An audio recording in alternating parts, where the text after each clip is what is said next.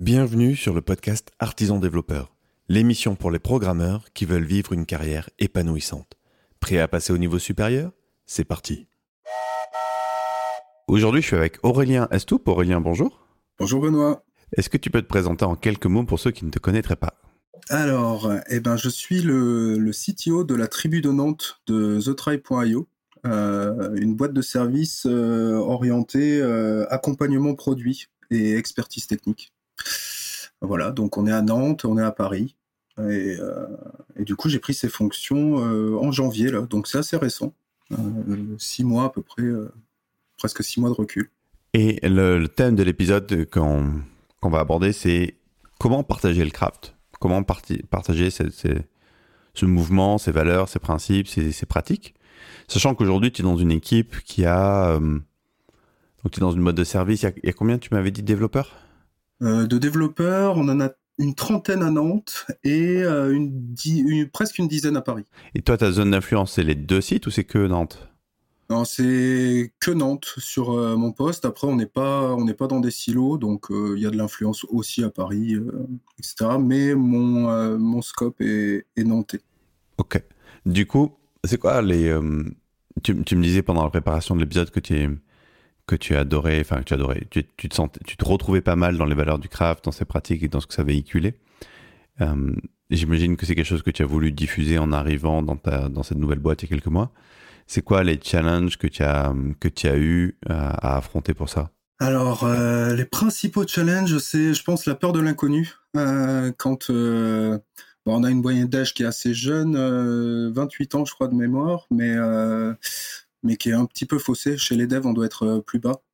Euh, et donc, quand tu as été formé, euh, que ce soit en école d'ingénieur, à la fac, en, reconversion via des bootcamps, où on n'a jamais évoqué tout ce qui est extreme programming, test-driven development, hexagonal architecture, etc.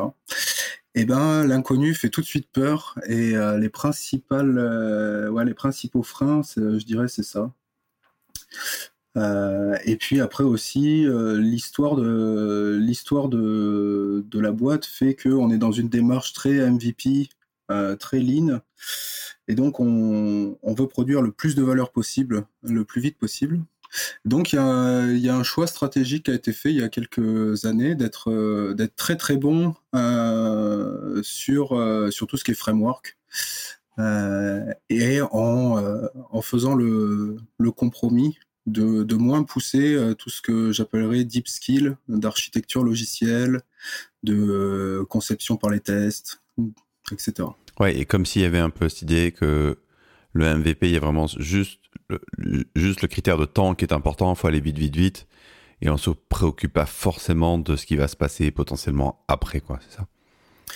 C'est un peu ça. Après, j'ai la chance de travailler avec des, développeurs qui sont plutôt talentueux. Donc, c'est une chance et un inconvénient aussi parce qu'ils ressentent pas le besoin euh, forcément, euh, enfin pas tous, euh, le besoin de d'être backé par par leurs tests, tests unitaires notamment, et d'avoir un feedback très très court dès quand ils font un changement.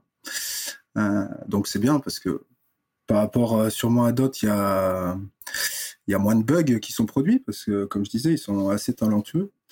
Mais euh, quand il y en a, eh ben, euh, eh ben, il n'y a pas tous ces avantages qu'on connaît euh, à avoir une, une, feedback loop très très courte. Et donc, tu arrives dans cette dans cette nouvelle structure. Comment est-ce que tu comment est-ce que tu d'abord est-ce que tu fais le comment tu fais le constat de là où ça en est, de l'état de la culture? Et ensuite, qu'est-ce que tu te dis à ce moment-là? Comment, c'est quoi tes premières étapes, les, premières choses que tu mets en œuvre pour faire bouger les choses? Alors, d'abord, je suis arrivé en tant que dev.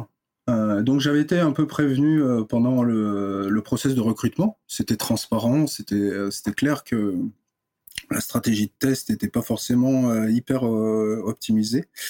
J'ai quand même décidé d'y aller parce que j'aime bien les challenges et d'essayer d'apporter ça. Donc euh, pendant six mois, en gros, j'ai fait le constat en tant que, dev, lead dev. Et puis euh, j'ai eu l'opportunité de devenir CTO euh, là en décembre, janvier, comme je disais. Et, donc maintenant, ce que je fais, c'est que en gros, je suis reparti de, de la base, déjà améliorer la définition du besoin avec le avec le client, puisqu'on n'a pas forcément l'ownership sur le produit. on travaille avec le client dessus.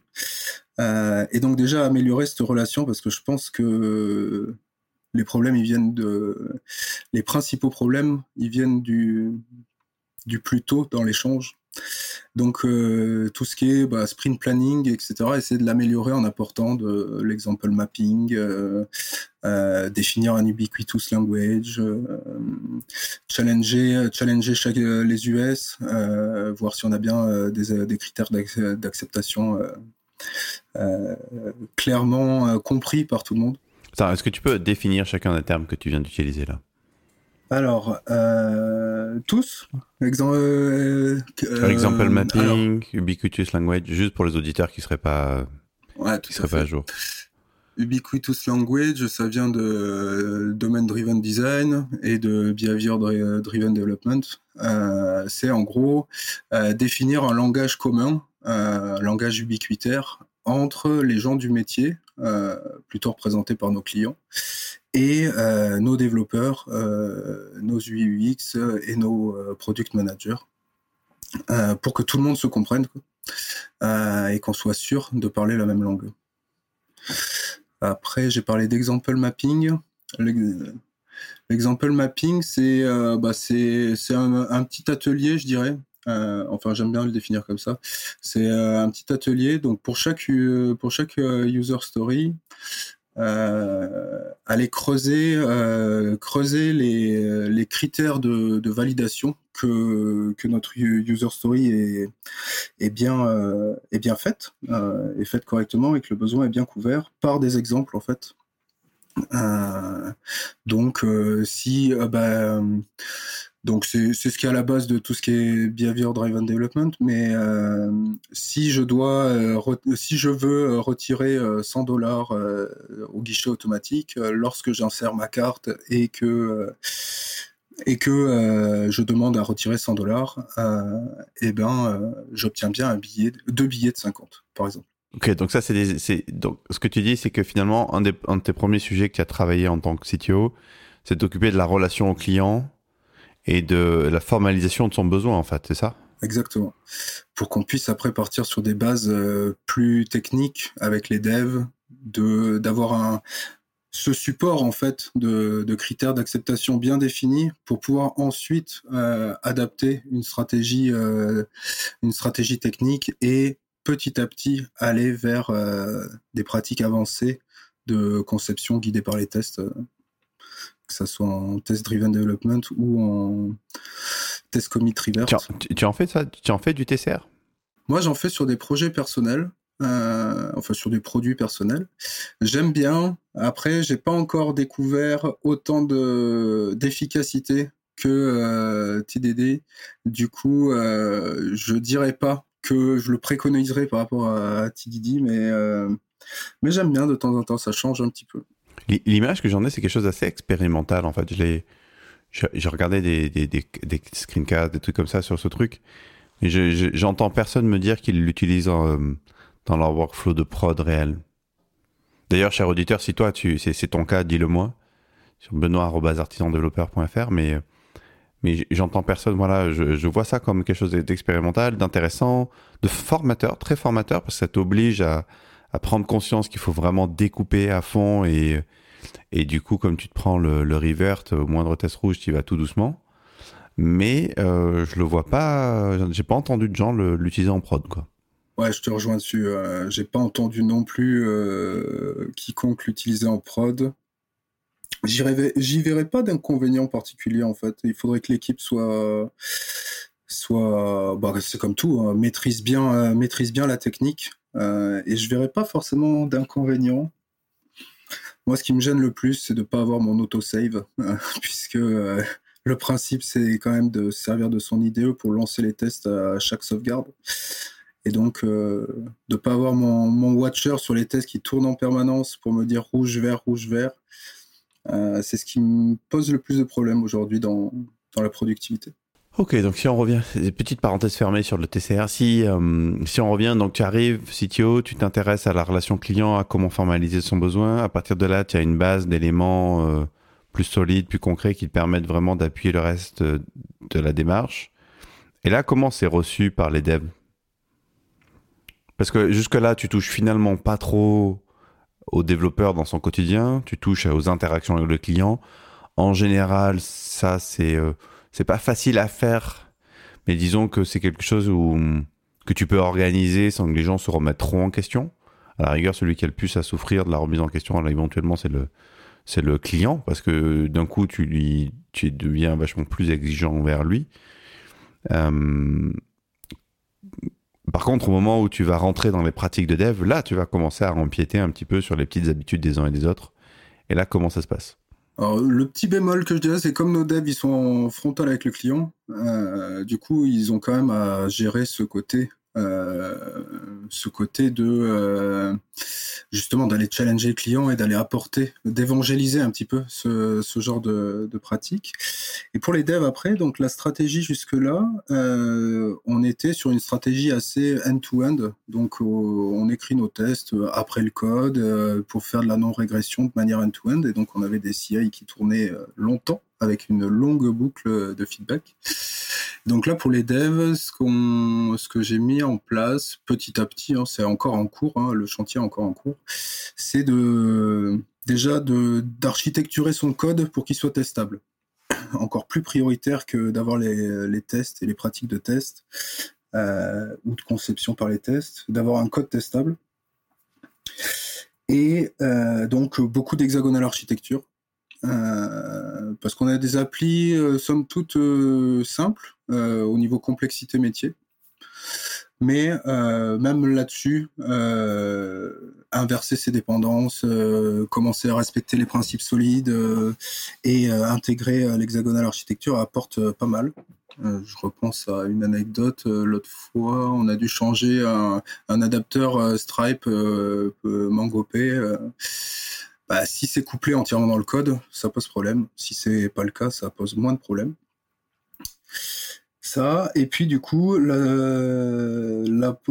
actuelle et la prochaine étape, c'est des formations via des coding dojo, via des MOOC en asynchrone pour que chacun puisse y aller à son, à son rythme. Un peu ce que tu fais avec. Euh... Oui, justement, c'était la question qui suivait. Comment est-ce que tu, comment est-ce que tu fais tout ça? Est-ce que comment est-ce que tu évangélises? Comment tu formes les gens? Euh, Je faisais des sessions de, de formation. C'était un peu top-down. Du coup, là, j'ai un peu changé le, le, format. Là, je suis passé sur. C'est-à-dire concrètement, tu disais à tout le monde, voilà, de telle heure à telle heure, sur des créneaux de quoi D'une heure, deux heures? Trois heures, ouais. Trois, quatre heures. Trois heures? Euh, En gros, demi-journée, demi-journée. C'est ça, demi-journée de. Et comment tu choisissais ceux qui venaient, ceux qui étaient dispo, ceux qui voulaient, ceux qui.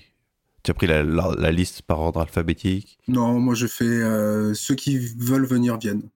En gros, c'est vraiment dans une démarche d'amélioration continue. Je suis pas, je suis pas très à l'aise à imposer les choses aux gens parce que quand tu quand imposes quelque chose à quelqu'un, déjà il y a une partie de lui qui est, pas là, je trouve. Alors que s'il vient, euh, s'il vient volontairement parce qu'il est intéressé, c'est déjà 25% du, du boulot de fait. Donc je faisais des sessions de 3 heures comme ça.